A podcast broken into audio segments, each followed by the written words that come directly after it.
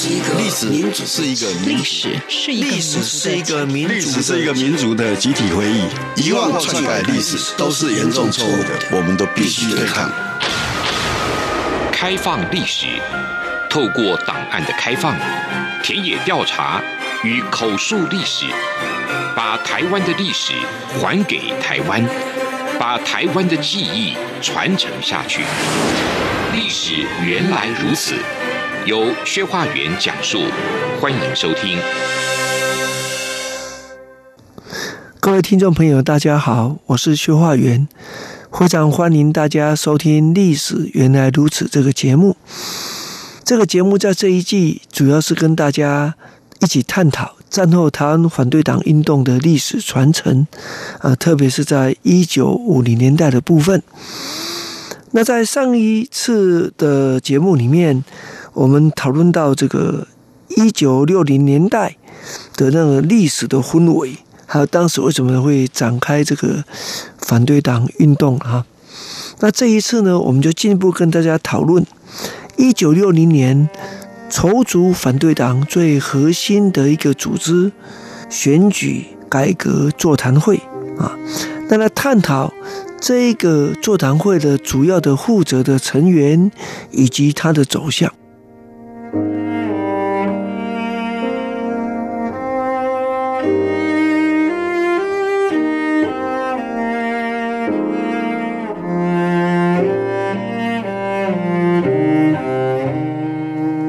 为什么我们需要来讨论这个选举座谈会的主要的成员跟他的走向呢？这又关于我们如果想要了解一九六零年中国民主党的筹组运动究竟是在什么样的氛围下展开的，这是一个非常关键的 key point。呃，在过去台湾的研究或者是国外的研究也好。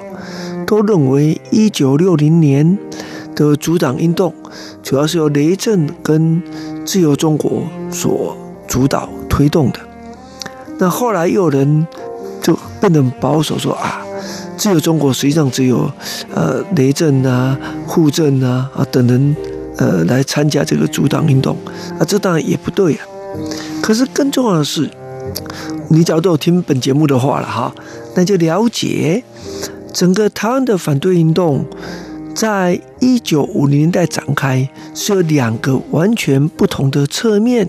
同步进行的。啊，一个是雷震跟自由中国，还有来自中国大陆的外省籍的倾向自由民主的人士啊，一个是台湾本土的精英。对前者来讲，他最 care 的是如何能够发挥反对党的制衡的功能。而对后者来讲，本土精英固然认识到反对党的重要性，但更切身的是，现实的选举的竞争如何有比较公平公正的可能性啊？希望能够有一个在地方选举竞争的这样的机制。那在一九年代，呃，实际上跟大家一起分享过，就是选举不公嘛。啊，制度不公，选务办理不公，还要加上舞弊，啊，这样当然会造成台湾本土精英的反弹。那在前几集我们提到的，呃，因为一九五七年、一九八年的、一九七年的选举的问题，就在这两年期间就开始要进行所谓地方自治研究会的筹组的过程。那现在先跟大家一起回顾。同时，我们来讨论一下当时是谁来主导。那我们来对照一九六零年的选举改革啊，这样的一个座谈会的主导人来看，我们看有什么样的差别？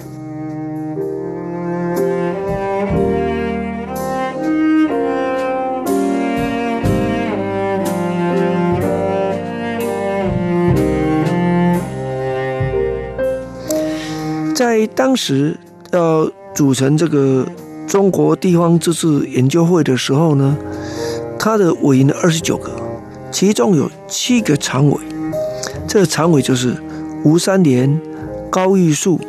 李万居、郭雨新、王帝、许世贤跟李元赞啊。那吴三连、李万居、郭雨新、许世贤、李元赞，刚好就是台湾省立会舞龙舞凤的成员呐、啊。只有那个郭国基、郭大炮啊没有在里面啊。那另外两位，一个是台北的高玉树，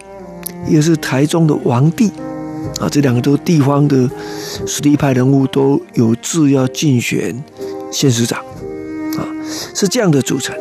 那同样的，我们来看到了这个一九六零年啊，是怎样的一个情形？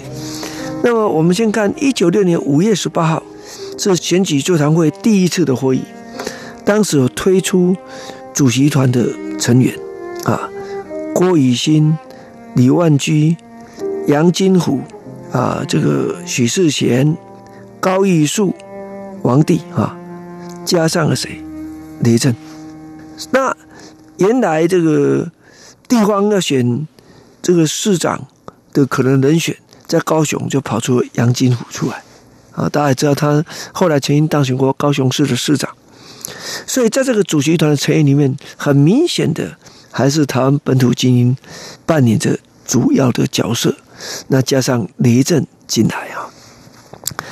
那李万居啊，当然是青年党很重要的领导人。那杨金虎刚好是民社党啊，所以刚好这个民清两党在台湾的实力派人物都进到这个脉络中来。而等到雷震。他决心要带着外省籍精英来跟台湾本土精英一起来筹组这个反对党的时候，那筹组反对党的主体是这个我们说是选举改革的座谈会嘛，所以座谈会的后续的这个成员就要有一点的改变，才能容纳住刚刚讲这样的一个状态。那我们就有发现，在一九六年六月二十五号。那选举改革座谈会呢，就为了阻挡啊，总共推出了十七位召集人。那十七位召集人里面，核心有七个是等于是常委或常务召集人，是谁呢？就是雷震、李万居、高玉树、夏涛生、吴三连、郭雨新、齐世英。那这个时候就更清楚了。呃，夏涛生是青年党的，齐世英是国民党西西派的重要领导人，两个都是立法委员。那李万居、吴三连、郭雨新啊，这是省立会的议员。那高玉树是原来要竞选台北市长的，可在结构上来讲，就变成三个外省人加上四个台湾本土精英了。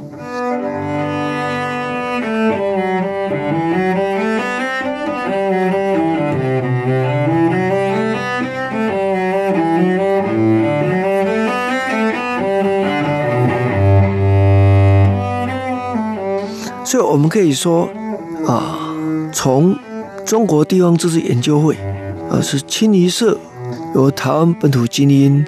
扮演着主导的角色。那到了一九六零年第一次的选举改革座谈会里面，我们还是发现主要的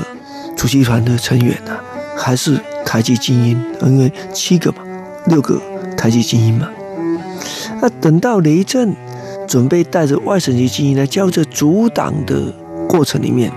那我们就发现这个结构性有了相当程度的转换啊，变成四个台湾人，就是李万居、高玉树、吴三连、郭玉新，那搭配啊雷震、夏涛生跟齐世英三个外省籍的精英啊，那这样来讲，这个省级上啊来讲比较平衡的。当然，这个平衡不是指人口数了哈，是取绝对数的理解啊。那除此之外，还有包括谁？包括民社党的杨玉芝啊，彰化的石须勋啊，这个台中的王帝，那么高雄的杨金虎，嘉义的许世贤，还有桃园的黄义交啊，高雄的李元赞，还有郭国基啊，他从高雄学到台北来啊，这时候算台北了吧？OK，那么另外还有世新的创办人立法委员陈舍我，还有民社党台湾省党部主任委员谢汉东啊，所以这个结构上看起来，哎，当你把整体来看的时候，这个十七位的召集人里面，那台籍精英的比重也会稍微更重一点啊。我想这是整个我们必须理解，在一九六零年啊，这个选举座谈会。如果看出是台籍精英的主导啊，这个角色。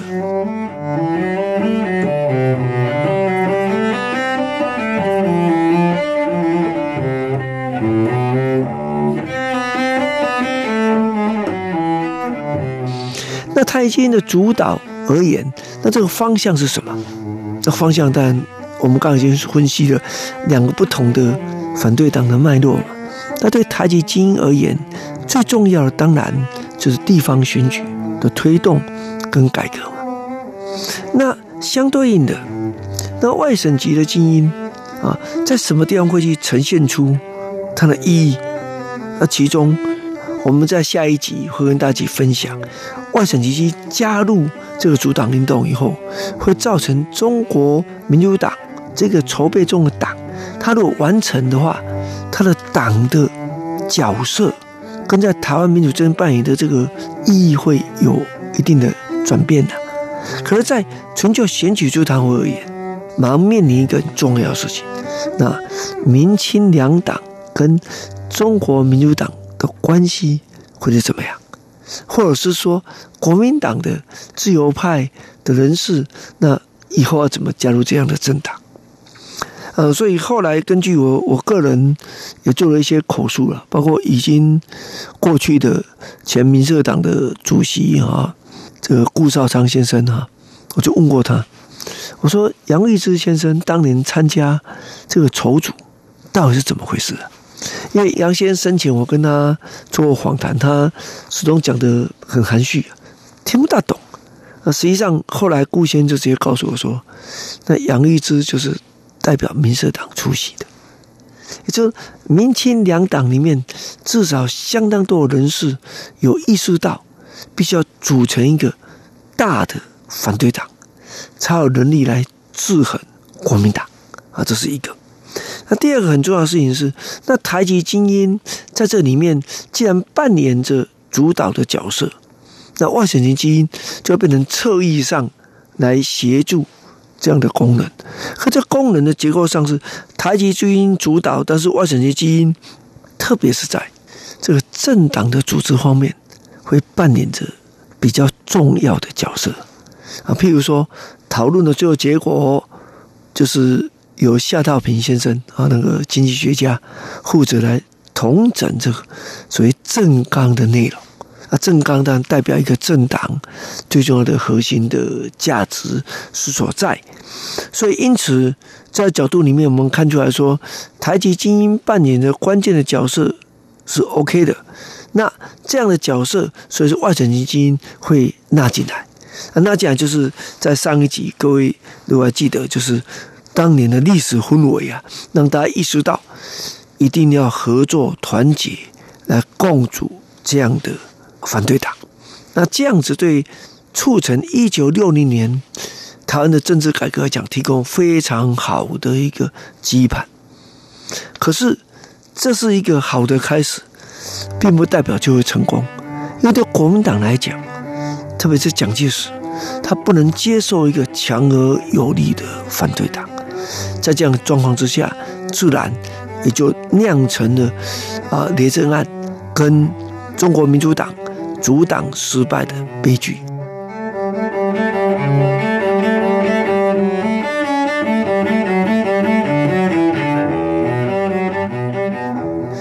非常谢谢你收听今天的历史原来如此这个节目，我们下一周再进一步继续跟大家分享。那雷震和万型精英加入中国民主党筹组之后，它的意义是什么？谢谢你。